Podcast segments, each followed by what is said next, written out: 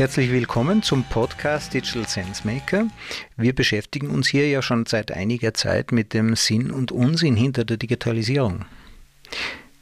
Jetzt zur Digitalisierung gibt es immer verschiedene Perspektiven und verschiedene Ansichten und auf meine Beiträge im Internet, in den sozialen Medien erhalte ich auch ganz unterschiedliches Feedback. Warum sind diese Perspektiven eigentlich so verschieden? Grundlage unserer Perspektiven ist unsere Weltanschauung. Und durch den Filter unserer Weltanschauung sieht die Welt eben ganz unterschiedlich aus, wenn sich unsere Weltanschauungen unterscheiden. Und auch dieser Podcast ist ein Manifest einer Weltanschauung, nämlich meiner. Und über meine Weltanschauung werden wir heute sprechen mit meinem Gast. Und ich habe einen Gast, der weiß am besten über meine Weltanschauung Bescheid. Das bin ich selbst. Für kurze Zeit hat man in Kitzbühel geglaubt, der Toni Seiler, also der bekannte Tiroler Skilaufer, der Blitz von Kitz, der wäre mein Vater. Schließlich war er der Erste mit einem Blumenstrauß an unserem Krankenbett in Kitzbühel. Mit uns, da meine ich jetzt also meine Mutter, Maria, damals noch mit ihrem Mädchennamen Wagner und mich, Christoph Wagner. Elf Jahre später würde ich dann eine Schwester bekommen und den Nachnamen Holz. Beides ziemlich nervig damals. Also echte Basis für Identitätskrise, beides. Meine Mutter würde dann den Stiefvater Adolf Holz geheiratet haben. Und, und dieser Adolf Holz, der heißt also nicht nach dem anderen Adolf so, der war schon 1925 geboren, also lange vor der kurzlebigen Popularität dieses ganz speziellen Vornamens.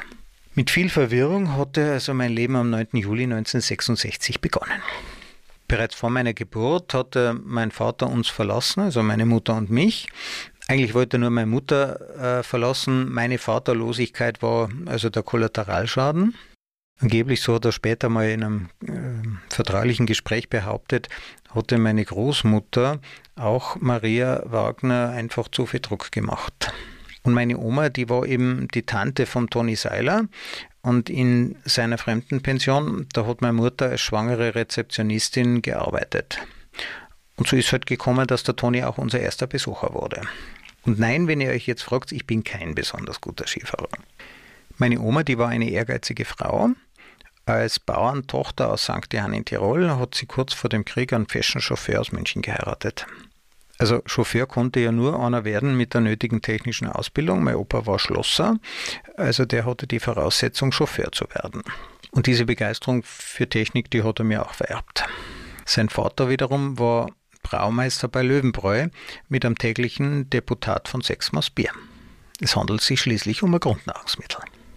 Jetzt nach dem Krieg hatte die Oma die bittere Wahl gehabt, ähm, sich als Mütter von zwei Töchtern scheiden zu lassen und in Tirol zu bleiben oder als Kollaborateurin die Heimat aufzugeben und sich mit ihrem Mann, eben dem Münchner, als Flüchtling in der bayerischen Provinz durchzuschlagen. München war schließlich voll.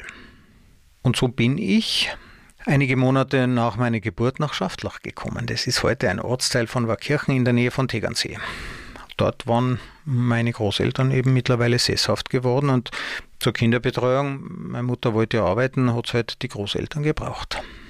Nach dem Österreich ist frei vom österreichischen Bundeskanzler Leopold Fiegel vom Balkon des Belvedere. Also nach dieser Befreiung Österreichs hat die Inszenierung der Opferrolle unseres Staates im Zweiten Weltkrieg ihren Dienst getan und so bekam Oma ihre österreichische Staatsbürgerschaft wieder zurück. Die Kisten mit ihren letzten Habseligkeiten hat sie ja in der Obhut ihrer Geschwister in Tirol zurückgelassen die haben sie zwischenzeitlich leergeräumt, die würde sie ja nie wieder brauchen und außerdem waren die Zeiten ja hart. Meine Oma hat also die deutsche Staatsbürgerschaft bekommen und später die österreichische zurück und diese doppelte Staatsbürgerschaft, die habe ich von ihr geerbt. Nationalstaat war für mich von Anbeginn ein ziemlich fragiles Konzept. Mehrere Reisepässe sind außerdem ziemlich praktisch. Voll Schmuggelware aus dem Urlaub bin ich immer am Flughafen in München als Ösi unkontrolliert eingereist in Deutschland.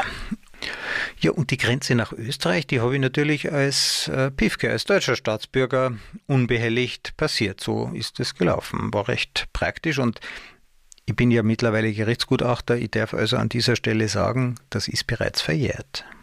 Aufgehört hat sich die Schmugglerei übrigens erst, als meine spätere Frau äh, beim Grenzübertritt dann mich begleitet hat. Man kann jetzt nicht sagen, dass sie in Anwesenheit der Zöllner rot geworden ist.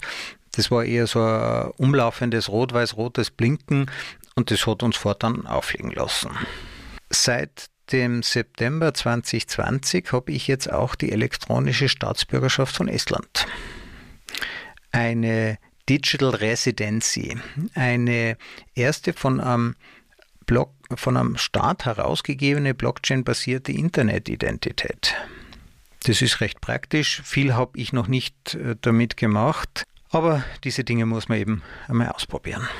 Viel wichtiger für mich ist eh meine Google-ID und auch meine Facebook-ID. Bei verschiedenen Online-Diensten melde ich mich mit Google an. Das heißt, ich verwende Google häufiger zum Identitätsnachweis als meinen Personalausweis.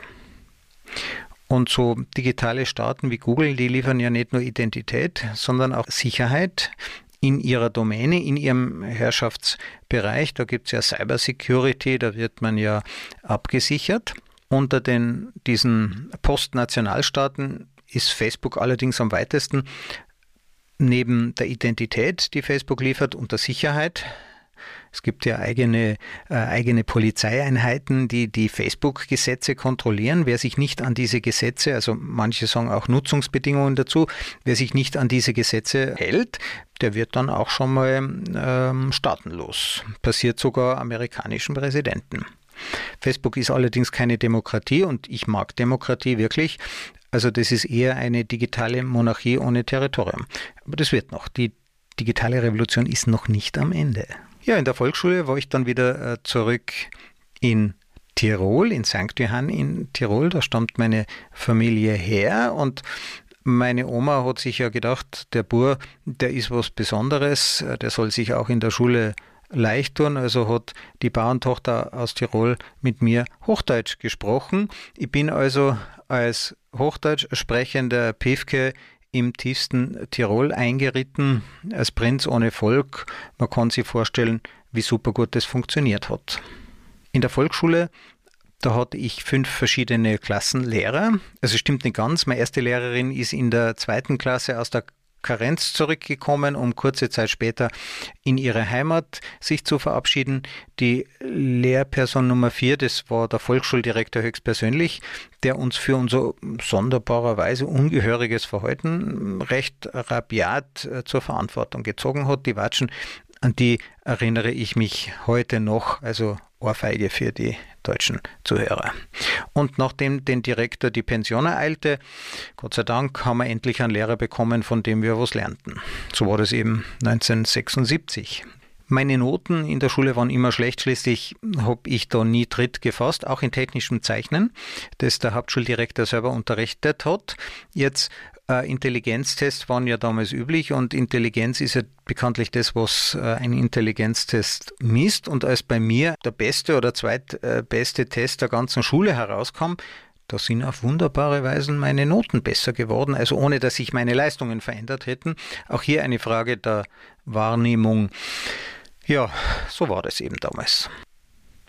Bei diesem Test ist auch herausgekommen, dass ich einerseits äh, mich stark für Technik interessiere, andererseits für Kreativität und das ist dann auch später mein Beruf geworden. Aber zuerst einmal bin ich in Österreich in eine sogenannte höhere technische Bundeslehranstalt, in dem Fall für Maschinenbau, eingetreten mit 15 Jahren. Die war in Saalfelden, also in Salzburg, eine halbe Zugstunde von St. Johann entfernt. Ich bin da also jeden Tag gependelt.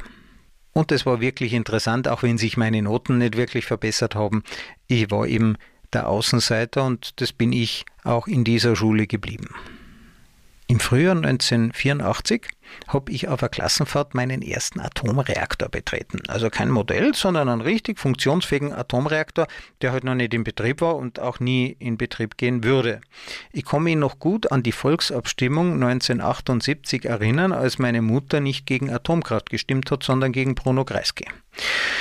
Der war damals der Kanzler, äh, der äh, sozialistische Kanzler Österreichs und der hat es für eine gute Idee gehalten, seine politische Zukunft zu verknüpfen mit der Befürwortung von Atomkraft. Also er hat gesagt, wenn äh, ähm, wenn ihr nicht für die Atomkraft, für die Inbetriebnahme von Zwentendorf stimmt, dann trete ich zurück.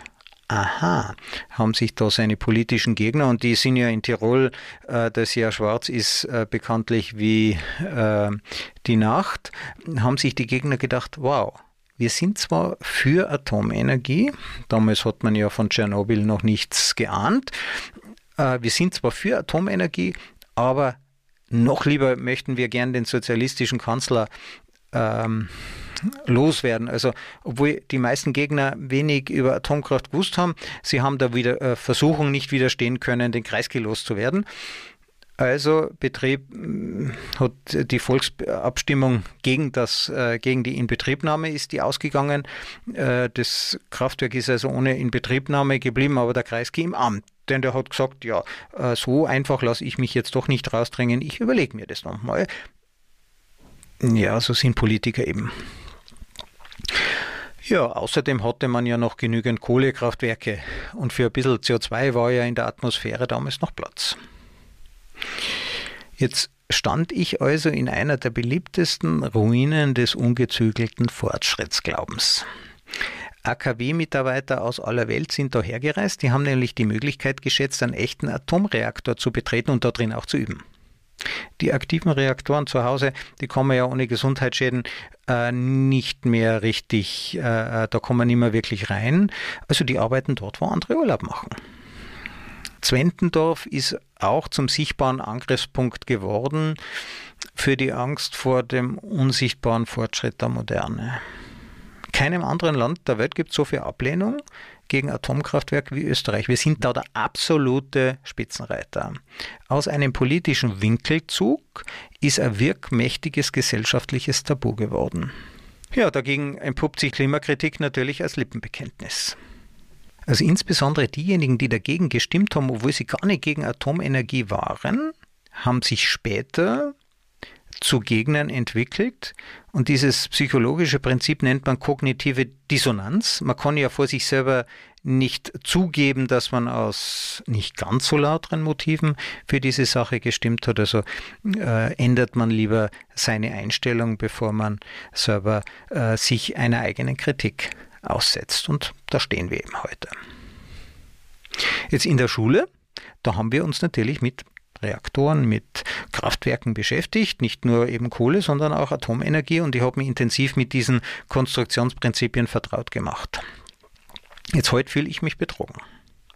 Es gehört zur subtilen Propaganda des Kalten Krieges damals, ja, der war da noch, eine Produktionsanlage für waffenfähiges Plutonium als Elektrizitätskraftwerk zu tarnen. Also heute wissen wir, dass in Tschernobyl kein Elektrizitätswerk explodiert ist, sondern eine Waffenfabrik.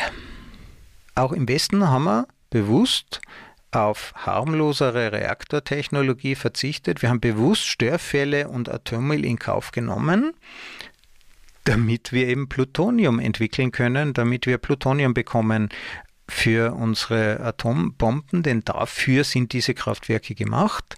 Der Strom ist nur ein Abfallprodukt und man konnte sehr schön nachlesen. Äh, der amerikanische äh, Präsident, der damals äh, zuständig war, also dieser amerikanische Präsident, der hieß Nixon, der hatte nicht nur äh, schlechte Ideen, aber das ist eine äh, davon. Der hat nämlich die Auswahl gehabt zwischen einer mehr oder weniger sichereren, es gibt nie vollständige Sicherheit, aber einer harmloseren Reaktortechnologie, die allerdings kein Plutonium abwirft und einer gefährlichen Reaktortechnologie, die eben auch Plutonium zur Verfügung stellt für die Atombomben und das war letztlich wichtiger. Und da man in der Technik meistens jene Technik einsetzt, die am meisten erprobt ist, haben auch pazifistische Staaten wie Österreich, und wir sind ja ein neutraler Staat immer noch, haben wir trotzdem auf eine Waffenfabrik uns hingestellt, ohne das in Wirklichkeit zu wissen. Die Kritik an Zwentendorf ist also umgekehrt im Nachhinein nicht ganz ungerechtfertigt. Jetzt kumuliert ist die atomare Hybris in Fukushima ein paar Jährchen später. Ich meine, dass ein rohstoffarmes Land wie Japan auf Atomenergie setzt, ist aus der Sicht der 1950er Jahre durchaus nachvollziehbar. Ich verstehe es schon. Man glaubte sogar, sich technisch gegen einen Tsunami schützen zu können. Und Erdbeben, und wirklich, die Atomanlage in Fukushima, die haben wirklich einen Tsunami gut, ausreichend gut überstanden. Es war erst der zweite Tsunami, der die Sicherheitsvorkehrungen zerstört hat. Und der Ausfall der Kühlpumpen, ähm, da hat sich das Wasser in seine Bestandteile durch die Hitze zerlegt. Das ist dann Wasserstoff und Sauerstoff. Sauerstoff ist jetzt kein großes Problem, aber dieses Wasserstoff-Sauerstoff-Gemisch, das hat sich im Schutzmantel, der eigentlich schützen sollte, gesammelt. Ein recht hochexplosives äh, Gemisch und ja, der Rest ist Geschichte. Die Hybris der Atomenergie, die liegt wirklich im Vertrauen auf die Sicherheitstechnik. Technik ist und bleibt fehlbar. Diese neuen Atomreaktoren äh, der vierten Generation, die haben keine Sicherheitstechnik. Im Störfall zerfallen die einfach von allein in relativ ungefährliche Bestandteile. Und übrig bleiben im besten Fall 90 Prozent weniger Müll als in herkömmlichen Anlagen. Radioaktive Materialien aus Atomreaktoren sind nicht nur schlecht, ja, die können auch Leben retten. Aus der Krebstherapie sind die nicht wegzudenken. Und eigentlich macht es mich wütend, dass unmoralische Techniker und Politiker, ja, kriegsversessene Politiker, die Atomenergie in Verruf gebracht werden. Die könnte heute unsere wichtigste Waffe gegen den Klimawandel sein. Zu meinen Herzensprojekten gehören die Investitionen, und das mache ich ja mittlerweile, äh, die Investition in ähm, Müllverbrennungsanlagen für Atommüll. Die machen also aus Atommüll, der 500.000 Jahre strahlt, das ist technisch definitiv nicht zu beherrschen. Atommüll, der nach 500 Jahren äh, bereits harmlos geworden ist und 500 Jahre, das muss man sagen, das ist technisch beherrschbar. Die wird jetzt gerade in Dänemark äh, erprobt und auch in einigen anderen Ländern und ja, diese Müllverbrennungsanlagen, die erzeugen nebenbei auch CO2-freien Strom. Nach meinem Abitur, also in Österreich heißt das ja Matura, und mein Matura-Projekt war ein sogenannter Schwenkarm-Roboter. Ja, das sind technische Projekte, da habe ich also vor vielen Jahrzehnten meinen ersten Roboter äh, konstruiert. Gebaut ist er übrigens nie worden. Danach habe ich die Frage gekriegt, könnte Israel ohne Militär bestehen? Sollte Israel überhaupt weiter bestehen? Das waren die Fangfragen der Kommission zur Gewissensprüfung. Mit einem Ja würde ich generell die Notwendigkeit von Militär einräumen und bei einem Nein die Existenz Israels in Frage stellen. Was wir damals nicht bemerkt hatten, Krieg war schon ein Auslaufmodell geworden unter modernen Staaten. Also jene modernen Staaten, die der Nobelpreisträger Douglas North als zugangsfreie Staaten identifiziert, die haben in den letzten 70 Jahren untereinander nämlich keinen Krieg mehr geführt und das ist kein Zufall. Die haben keinen Krieg geführt, weil er das Wirtschaftswachstum gefährden würde. Krieg wird heute nur noch von ursprünglichen, von natürlichen Staaten geführt, die kaum was zu verlieren haben. Also Krieg findet, das kann man auf der Landkarte schön überprüfen, nur noch dort statt, wo kein Wirtschaftswachstum ist. Heute ist mir klar, Krieg ist nicht die Abwesenheit von Frieden, Krieg ist die Abwesenheit von Wachstum. Übrigens mit einer Ausnahme. Es gibt einen einzigen Krieg in den letzten 70, 75 Jahren auf dem Territorium eines Staates mit einem kontinuierlichen Wirtschaftswachstum der westlichen Welt. Das war der Falklandkrieg. Manche sagen, das ist kein richtiger Krieg, aber der bestätigt als Ausnahme die Regel. Nach dieser bestandenen Gewissensprüfung bin ich zum Roten Kreuz gekommen, nach St. Johann in Tirol zur Rettung. Und noch heute erinnere ich mich gut an dieses wahnsinnige Gefühl, in der Nacht mit Höchstgeschwindigkeit durch stockfinstere Schneelandschaft zu driften, einzig das Irrlicht an der Blaulicht, das die Schneedecke in eine gespenstische Silhouette verwandelt, so pulsierend. Sterbende Menschen aus einem brennenden Auto zu bergen, hat mich jetzt weniger belastet als die verzweifelten alten Menschen. Ja, nach dem weihnachtlichen Familienaufenthalt war es halt für die Familie wieder zu stressig, also waren die wieder ab ins Heim geschickt und wir haben die dann dorthin transportiert, verängstigte alte Menschen, die man zu Hause eben nicht mehr versorgen konnte. Und ja, das habe ich natürlich auch verstanden. Die Verhaltensvorschriften, die Bürokratie im Gesundheitswesen war damals schon brutal und diese äh, Vorschriften haben sich jetzt noch einmal äh, verstärkt. Also es schaut so aus, als möchte man die Gesundheitsarbeiter, dass die sich wie Roboter verhalten, Checklisten abarbeiten, genaue Regeln einhalten. Man fragt sich, wo bleibt eigentlich die Zeit für die Menschlichkeit? Ich jedenfalls, wenn ich alt bin, ich wünsche mir einen Pflegeroboter, der mich nachts auf die Toilette bringt und abends ins Konzert, damit meine Pflegeperson Zeit hat, mit mir zu reden und mich zu berühren und meinen Geist gesund zu halten. Altern in Würde ohne Roboter kann ich mir das nicht vorstellen. Mein erstes Geld während der Schule noch habe ich mir zwischendurch bei Krupp in Essen verdient. Und da ist mir auch ein peinlicher Konstruktionsfehler laufen. Und dann hat mich mein Vorgesetzter getröstet, es wird sowieso nie gebaut. Ja, so ist es mit der Ingenieurdisziplin und wenn es doch gebaut wird, dann Jahre später, aber erfährt es dann gar nicht mehr. Also irgendwie Erfolgserlebnisse schauen ein bisschen anders aus. So ist der Maschinenbau, so sind alle Ingenieurtechniken, auch dem Architekten geht es nicht anders. Viele Jahre später ist sein Gebäude fertig, wenn es überhaupt gebaut wird. Ich war 16 und der Commodore C64 war mein erster Computer. Ich bin also ein Digital Native Spätlese. Gerade noch rechtzeitig habe ich den Einstieg geschafft. Der Physiker Heinz Leonard äh, äh, wurde damals mein Mentor und ich kann mich noch heute an den Dopaminstoß erinnern, wie das erste Hello World am Fernsehbildschirm erschienen ist. Also damals hat man ja den Computer noch an den Fernseher angesteckt und das war alles verpixelt, aber man hat ein Programm geschrieben und plötzlich reagiert es. Plötzlich steuert man das, was am Bildschirm erscheint, was heute vielleicht ganz normal ist. Ich denke, jeder, der programmiert hat, erinnert sich vielleicht noch an diese Begeisterung, als das erste Mal die Software reagiert hat.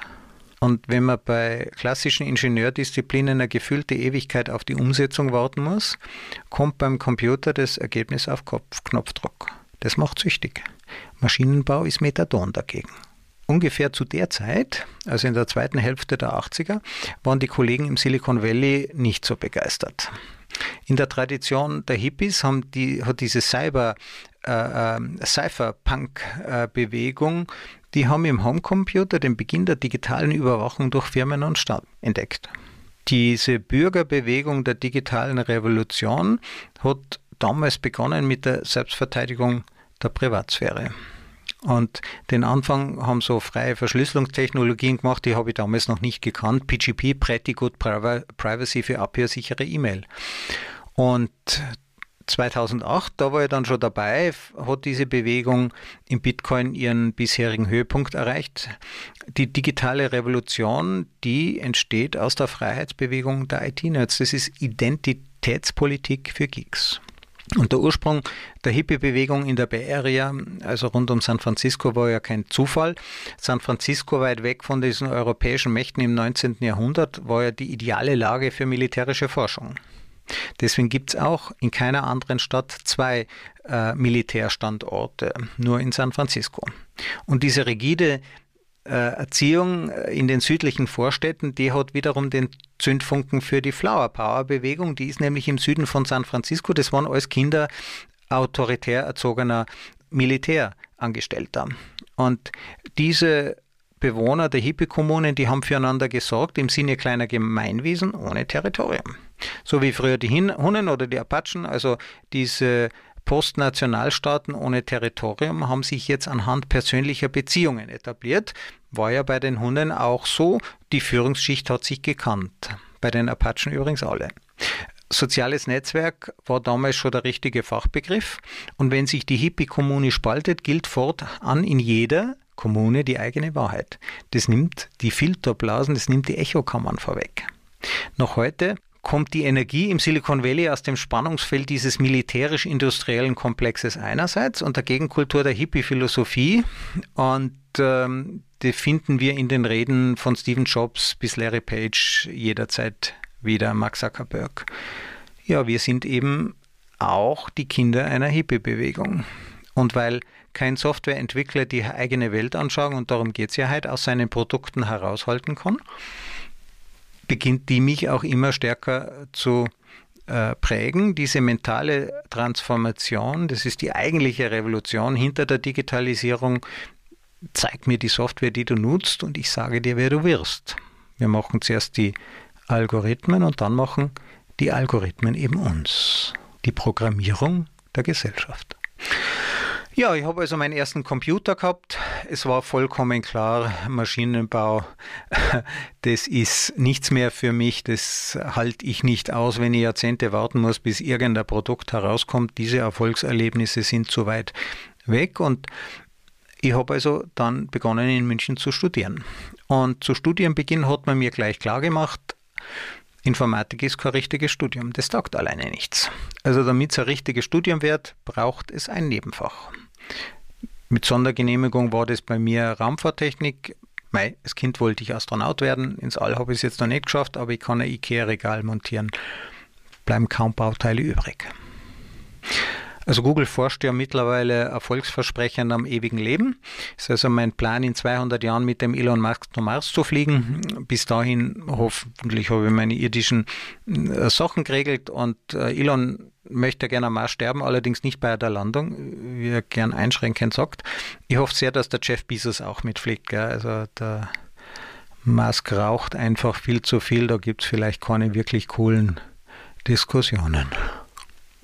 Jetzt im ersten Job haben mir die Maschinenbauer beim Berufseinstieg gesagt, ihr IT-Fuzis, ihr dürft schon reden, aber bitte nur, wenn ihr angesprochen werdet. Also man hat dann schon wissen lassen, IT ist eine mindere Hilfstechnik. Und so hat sich auch angefühlt. Über 70 Prozent der Softwareprojekte sind damals gescheitert. Die neue Disziplin Software Engineering, mit dem habe ich mich in der Diplomarbeit beschäftigt, war der vergebliche Versuch, dem Qualitätsanspruch klassischer Ingenieurdisziplinen gerecht zu werden. Es hat einfach nicht geklappt. Mit diesem Wasserfallmodell, mit Softwarearchitektur haben wir das genannt, ja, mit totaler Qualitätskontrolle. Die Maschinenbauer haben das im Griff. Ja, made in Germany. Und so sehr wir uns auch bemüht haben, endlich richtige Ingenieure zu werden, es hat einfach nicht funktioniert. Und wir haben gedacht, wir sind am Engineering, an den Engineering-Methoden gescheitert. Erst wie diese agilen Entwicklungsmethoden, ja, Scrum, Sprint, Pair Programming, äh, kennt ihr vielleicht, die haben Abhilfe geschaffen. Da ist uns wie Schuppen von den Augen gefallen, Software ist nicht am Engineering gescheitert. Das Ingenieurwesen ist an der Software gescheitert. Unsere Anbieterung an die Technik hat scheitern müssen, weil Software ist gar keine Technik. Software ist eine Denkweise. Algorithmen sind ein Denkmodus. Technikmanagement, die profitieren heute von den Methoden der Softwareentwicklung. Also von Außenseitern sind wir Softwareprogrammierer zu den Gestaltern der Zukunft geworden und die wird gar nicht mehr gestaltet, die wird eigentlich programmiert. Jetzt wirklich vorbereitet waren wir darauf nicht. Unser Verantwortungsbewusstsein findet sich äh, in einer beispiellosen Aufholjagd. Wir wollten ja eigentlich nur spielen. Nach dem Studium habe ich ähm, beim Münchner Forschungsinstitut für angewandte Softwaretechnologie meinen ersten richtigen Arbeitgeber gefunden. Und unser amerikanischer Praktikant, Namen habe ich jetzt vergessen, der hat uns 1994 ein Passwort gezeigt, das war 10 Dollar wert. Ein Passwort im Wert von 10 Dollar. Man hat was kaufen können um 6 Dollar und hat dann ein neues Passwort zurückbekommen, also einerseits die Ware und ein Passwort im Wert von 4 Dollar.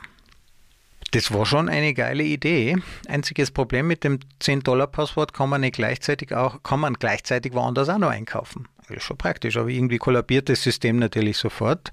Das ist das Double Spend-Problem und das ist erst äh, Jahrzehnt später gelöst worden von einer Gruppe unter dem Namen Satoshi Nakamoto, also Bitcoin.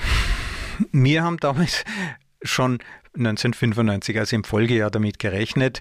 Schließlich äh, braucht das Internet für sein Erfolg ein systemimmanentes Zahlungsmittel, insbesondere für Micropayment, also es bezahlen kleine Beträge. Ja, Wetterbericht von morgen, Sportkommentar, Foto. Die damals und heute noch üblichen Kreditkarten, die haben halt prohibitiv hohe Transaktionskosten. Nach dem Platzen der New Economy Blase, das war so 2001, da war Google vor der Pleite. Und weil es keine praktikable Möglichkeit gegeben hat, Suchergebnisse zu verkaufen, würde ich übrigens tun. Ja, könnte ich Google für 10 Dollar im Monat nutzen, mache ich sofort. Bei YouTube mache ich das übrigens. Ja, keine Werbung auf YouTube, 12 Dollar oder so, perfekt. Also man konnte keine Leistungen verrechnen. Ja, der Larry Page, der Sergey Bin und ein bisschen später der Mark Zuckerberg, die hatten als einzige Möglichkeit, wenn sie nicht in Konkurs gehen wollten, ähm, Ja, die Alternative war ins Geschäft mit der Werbewirtschaft einzusteigen. Also äh, Teufel und Bezepop, wie man bei uns so schön sagt. Und ähm, was wir heute als manipulative Plattform, als Plattformkapitalismus und Dezimierung der klassischen Medienlandschaft, was da heute diffamiert wird, das war damals eine sinnvolle Businessentscheidung. Auswirkungen sind ja nicht voraussehbar und wenn sie jemand voraussehen hätte können, wem hätte man geglaubt? Nach dem Studium in München, Hobby und, und ein bisschen Arbeit, ähm, habe ich einige Jahre versucht, mich in meiner Heimat Tirol ähm, als Angestellter zu bewerben. Jetzt als Softwareingenieur war ich eher überqualifiziert damals und praxisfern, also habe ich mir selbst einen Job geben müssen.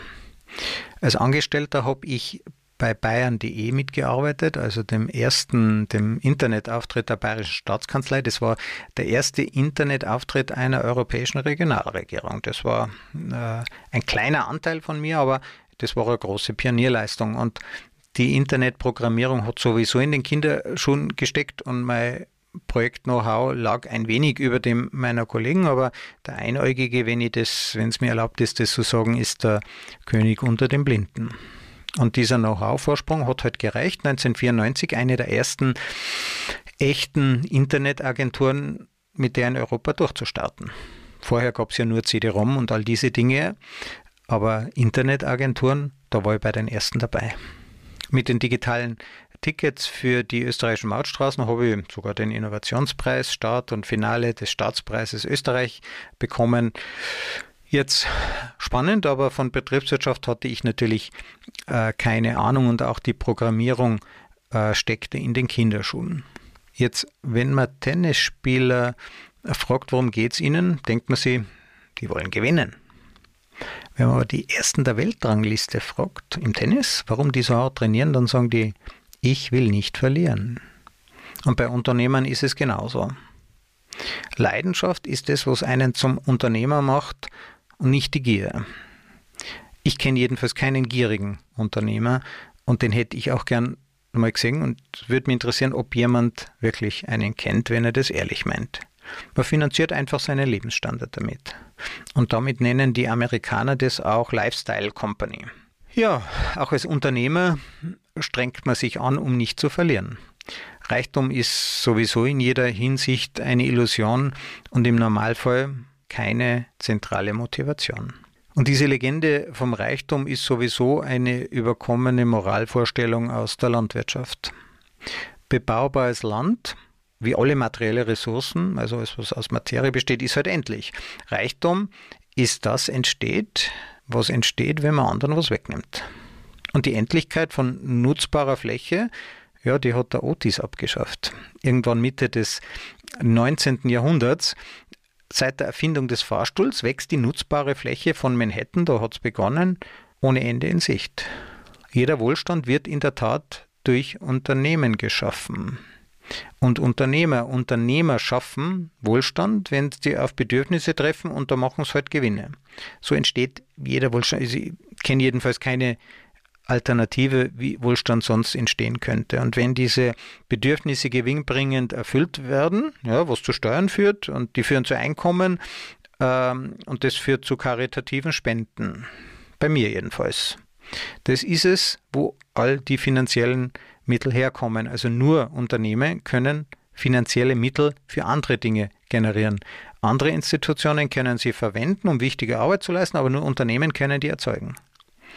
Und Unternehmen erzeugen sie, wenn sie Bedürfnisse gewinnbringend erfüllen können. So einfach und so gut ist das. Ja, im Jahr 2012 wollte ich es dann nochmal wissen. Ich wollte auch endlich mal ein Startup gründen, ein richtiges, wachstumsstarkes. Und 2014 hat die Wirtschaftskammer Österreich uns auch die Gelegenheit gegeben, mit diesem Startup in Silicon Valley zu übersiedeln. Meine Frau Carmen, die war in Karenz. Also ich habe sie überredet, mit Sack und Pack und zwei Kindern nach Mountain View in Kalifornien zu übersiedeln. Wir haben uns so in einem Bungalow-Komplex eingemietet, wie man aus Beverly Hills 90 2010 kennt. Und weil die Wohnung unmöbliert war, war es am günstigsten, äh, die Möbel selber zu kaufen und nach dem Auszug zu verschenken. Haben wir auch gemacht. Jetzt mein Plan war, meine Mitarbeiter in Kalifornien schuften zu lassen und mich selber zu erholen. Vermutlich habe ich aber noch nie so viel gearbeitet wie in dieser Zeit. Also wir sind von Elevator Pitch zu Elevator Pitch getingelt und irgendwann sind wir hinter die Kulissen eingeladen worden. Ich habe sogar Vorerscheinungen zum Carezzo-Forum äh, geschafft. Also das sind dann die unsichtbaren, die internen Elevator-Pitches. Ich habe dann eine Rundreise angetreten zu exklusiven Treffen in ganz Nordkalifornien. Und ähm, verhandeln Sie erstmal. Wir sagen Ihnen dann, ob Sie einen Investmentvertrag unterschreiben dürfen, war die Auskunft der österreichischen Förderbehörde.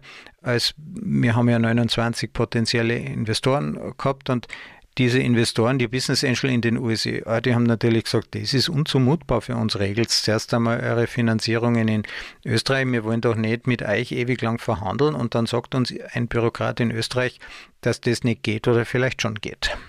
Also die Finanzierung in den USA ist erstmal gescheitert gewesen. Wir haben unser Glück wieder in Europa versucht. Dazu muss man wissen, europäische Risikokapitalgeber, die investieren nur, wenn es kein Risiko gibt. Andererseits war ich schon zu alt und erschöpft, um mich auch noch den maßlosen Forderungen von Kapitalgebern auszuliefern. Jetzt bin ich nämlich selber einer. Die damalige US-Botschafterin in Österreich hat recht gehabt, wenn sie gesagt hat, Start-up kann man sich nur leisten, wenn man nichts zu verlieren hat. Jetzt unter dem Motto Laptop und Lederhose hat die Zusammenarbeit von Wirtschaft und Politik, das habe ich in Bayern beobachtet, das hat Bayern zu einem internationalen IT-Standort katapultiert. Also man hat die Bayernwerke verkauft und was nach dem Stopfen von Budgetlöchern übrig war, hat der Ministerpräsident Stoiber damals in Bayern online gesteckt und da war ich ja irgendwie mit dabei. Am Beginn meiner Selbstständigkeit war der ehemalige IT-Leiter unserer Tiroler Landesbank, der hat Wendelin Weingartner geheißen, der ist Landeshauptmann geworden. Ähm, wirklich nachvollziehen hat er meine Ideen da nicht so können, das so zu machen wie in Bayern, aber es war äh, nicht Ziel von meinem Engagement, aber ich habe den Auftritt, äh, den, den Auftrag des Internetauftritts vom Land Tirol bekommen. Für Bayern war ich da ja schon dabei. Ich war also einmal beschäftigt, ruhig gestellt. Nach der Wirtschaftskammerwahl und das ist ja in Österreich gibt es eine Pflichtmitgliedschaft, also jeder Unternehmer ist da dabei und 2010 bin ich dann zum Obmann der Tiroler IT-Firmen, da sind auch die Unternehmensberater und Buchhalter dabei, da bin ich gewählt worden. In kleinen Rahmen habe ich mal die Einsamkeit des Spitzenkandidaten vor dem Wahltag kennengelernt. Also ich habe gelernt, dass man sich, dass man den Druck des Amtes ohne Unterstützung hält so das nicht aus. Ja, und diese lebenswichtige, überlebenswichtige Unterstützung, die hat einen Preis. Also ich habe die Mechanismen politischer Macht über Wien bis Brüssel aus der Innensicht kennengelernt, als Beobachter am Rand, aber das ständige Scheitern der politischen Klasse habe ich aus der Nähe beobachtet. Jeder Politiker hat nämlich das Gefühl, nichts erreicht zu haben. Die Erfolge sind meist die Erfolge der anderen. Jetzt Demokratie, die ich sehr schätze, das war Erfindung von Landbesitzern aus dem Bergland von Athen. In Großbritannien war das Wahlrecht an eine Mindestmenge von Quadratmetern gebunden. Damals hat Demokratie noch funktioniert, weil die wenigen Wähler die Kosten ihrer eigenen Entscheidungen getragen haben. Also wenn die Bürger von Athen beschlossen haben, wir greifen jetzt Sparta an, dann haben die damit auch ihr Leben riskiert. Heute ist es anders. Im Jahr 2013 hat die Mehrheit der Senioren in Österreich die Beibehaltung des Militärdienstes dafür gestimmt, weil der Zivildienst dran gekoppelt ist. Also die Jugend tragt ja die Kosten dieser Entscheidung und die war folgerichtig dagegen. Die wollen ja nicht Militärdienst oder Zivildienst haben, aber die Alten haben sich durchgesetzt. Ja. Es geht halt um den kostengünstigen Genuss einer Krankenbetreuung, versteht man auch. Aber sie haben eben nicht die Kosten ihrer Entscheidung getragen. Und das demokratische Verfahren aus dem 17., 18. Jahrhundert in Zeiten der Digitalisierung ungenügend sind, wird niemand bestreiten. Also die lösen ein Kommunikationsproblem. Die repräsentative Demokratie löst ein Kommunikationsproblem, das wir heute eben nicht mehr haben. Wir brauchen keine Pferde mehr, um Wahlmänner nach Washington zu schicken oder nach Wien oder nach Brüssel. Ja, also wenn man den Niklas Luhmann kennt, das ist ein deutscher Soziologe, der sagt, Politik ist ein geschlossenes System, das keinen Einfluss auf die Realität hat. Nichtkommunikation ist der wahrscheinlichste Fall zwischen solchen Systemen. Finde ich jetzt ganz beruhigend. Also wenn die repräsentative Politik stolz auf ihre Langsamkeit ist, dann können wir ungestört eine Welt erarbeiten, die gut zu den Menschen ist. Wegen der hohen Komplexität gehört die Gerechtigkeit sowieso zu den unlösbaren Problemen der Informatik, aber wir können uns annähern. Ja, erfreulicherweise hat die heutige Demokratie kaum mehr als zwei Probleme, Politiker und Wahlvolk. Und da geht es ja nicht mehr um die Interessen der Bürger. In unserer Postdemokratie werden die Interessen der Bürger über Werbemaßnahmen gesteuert. Und Facebook und Twitter und andere soziale Netze, die sind Nebenschauplätze dieser Manipulation. Politiker vom erwähnten Bruno Kreisky und manche kennen den Jörg Haider, die waren sich in einem einig. Das mächtigste Instrument zur Massenmanipulation sind die staatlichen Sozialleistungen. Da ist es zum Beispiel so, dass in konservativ regierten Bundesländern gibt es mehr Kindergeld, damit äh, die Frauen ähm, hinterm Herd bleiben können. Und in eher progressiv-sozialistischen Bundesländern gibt es mehr Förderung für Kindergärten, damit die Frauen arbeiten gehen müssen. Wie wäre es denn, wenn die Menschen selber entscheiden könnten?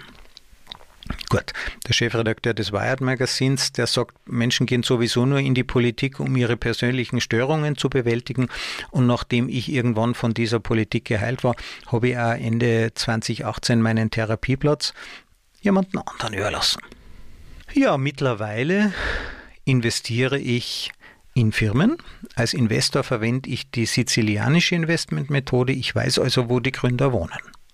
Ich investiere auch nur in Themen, die ich verstehe und ähm, noch besser verstehen möchte. Künstliche Intelligenz, Blockchain und falls sich eben die Gelegenheit bietet, Quantencomputer und atomare Müllverbrennungsanlagen. Ja, der Skandal um Cambridge Analytica, der hat mich wirklich sehr nachdenklich gemacht. Ich habe jetzt selbst Cambridge Analytica nie verwendet. Ich bevorzuge das Alternativprodukt von IBM. Das gibt es auch noch als Personality Insights. Wir Softwareleute, wir haben mit Google, Facebook und Co., wir haben da Werkzeuge geschaffen, die an den Fundamenten unserer Gesellschaft rütteln. Und da können wir uns nicht auf diese Konzerne rausreden. Diese Software manifestiert unser Weltbild. Und wir haben dazu geschwiegen. Also wir haben die Demokratie ins offene Messer laufen lassen, aber es wollte auch niemand mit uns reden. Früher hat man ja die IT-Nerds belächelt, heute werden wir gefürchtet. Es wird viel über uns geredet, aber nicht wirklich mit uns. Ist auch nicht leicht. Also wer ohne eine leichte Kommunikationsstörung wie wir, wer könnte so lange vorm Computer sitzen? Beim Versuch einer öffentlichen Bloßstellung von Mark Zuckerberg zum Beispiel im Kapitol, äh, Kapitol oder im EU-Parlament kann man schön beobachten, wie verständnislos da aneinander vorbeigeredet wird. Jede Seite fühlt sich im Recht. Die Internetriesen werden so behandelt, als wären sie Industriebetriebe, die über Jahrhunderte gelernt haben, die Folgen der Entwicklung zu beherrschen. Heute erleben wir eine Demokratisierung der Zukunftsangst. Digitalisierung, die macht denen Angst, die um den Arbeitsplatz fürchten, die wählen dann Populisten. Und wenn dann Menschen wie Donald Trump oder Boris Johnson an der Macht sind oder andere, dann kennen wir, die früher keinen Grund zur Sorge haben, auch Angst bekommen. Ja, jetzt wird es wirklich schlimm. Demokratisierung der Zukunftsangst. Für Pessimismus ist allerdings ein bisschen zu spät. Es braucht einen digitalen Realismus, der sich fragt, was gut an den guten Entwicklungen schlecht ist und an den schlechten Entwicklungen gut. Es geht nicht ohne Abschied von manch liebgewonnenen Denkmustern. Es braucht auch einen unerschrockenen, pragmatischen Willen zu einer guten Zukunft, die sich auch aus der Erfahrung von tausenden Jahren Menschheitsgeschichte speist. Wenn die Zukunft gelingen soll, wird es höchste Zeit, auf Augenhöhe miteinander zu reden. Zukunft entsteht im Dialog. Zukunft ist ja Gruppenarbeit. Und Kooperation ist ja gerade das, was uns Menschen zu Menschen macht. Während meinem Studium habe ich übrigens keine einzige Frage gestellt. Erst als Unternehmer, da habe ich die Wahl gehabt, gehe ich auf die Bühne oder in die Pleite. Und als Inhaber ist man halt der wichtigste Verkäufer der Firma. Introvertiertheit geht nicht. Aus der Not ist mir also gelungen, eine Tugend zu machen und mein Informationsvorsprung beim Internet war gering, aber der Einäugige ist eben der König unter den Blinden und meine Vorträge zum Internet waren gefragt. Meine Sprachtechnik habe ich in längeren Trainings als Lehrbeauftragter an der Uni, an der FH geschärft und ja, mit Vorträgen bei BMW, Cebit, Telefonica, Google, Hewlett Packard, da bin ich jetzt mittlerweile bei den großen Marken angelangt und ja, ich habe das gefunden, was mir wirklich Spaß macht. Ich bin Wanderprediger geworden und als Wanderprediger verkünde ich die Frohbotschaft der Digitalisierung. Bis zum nächsten Mal.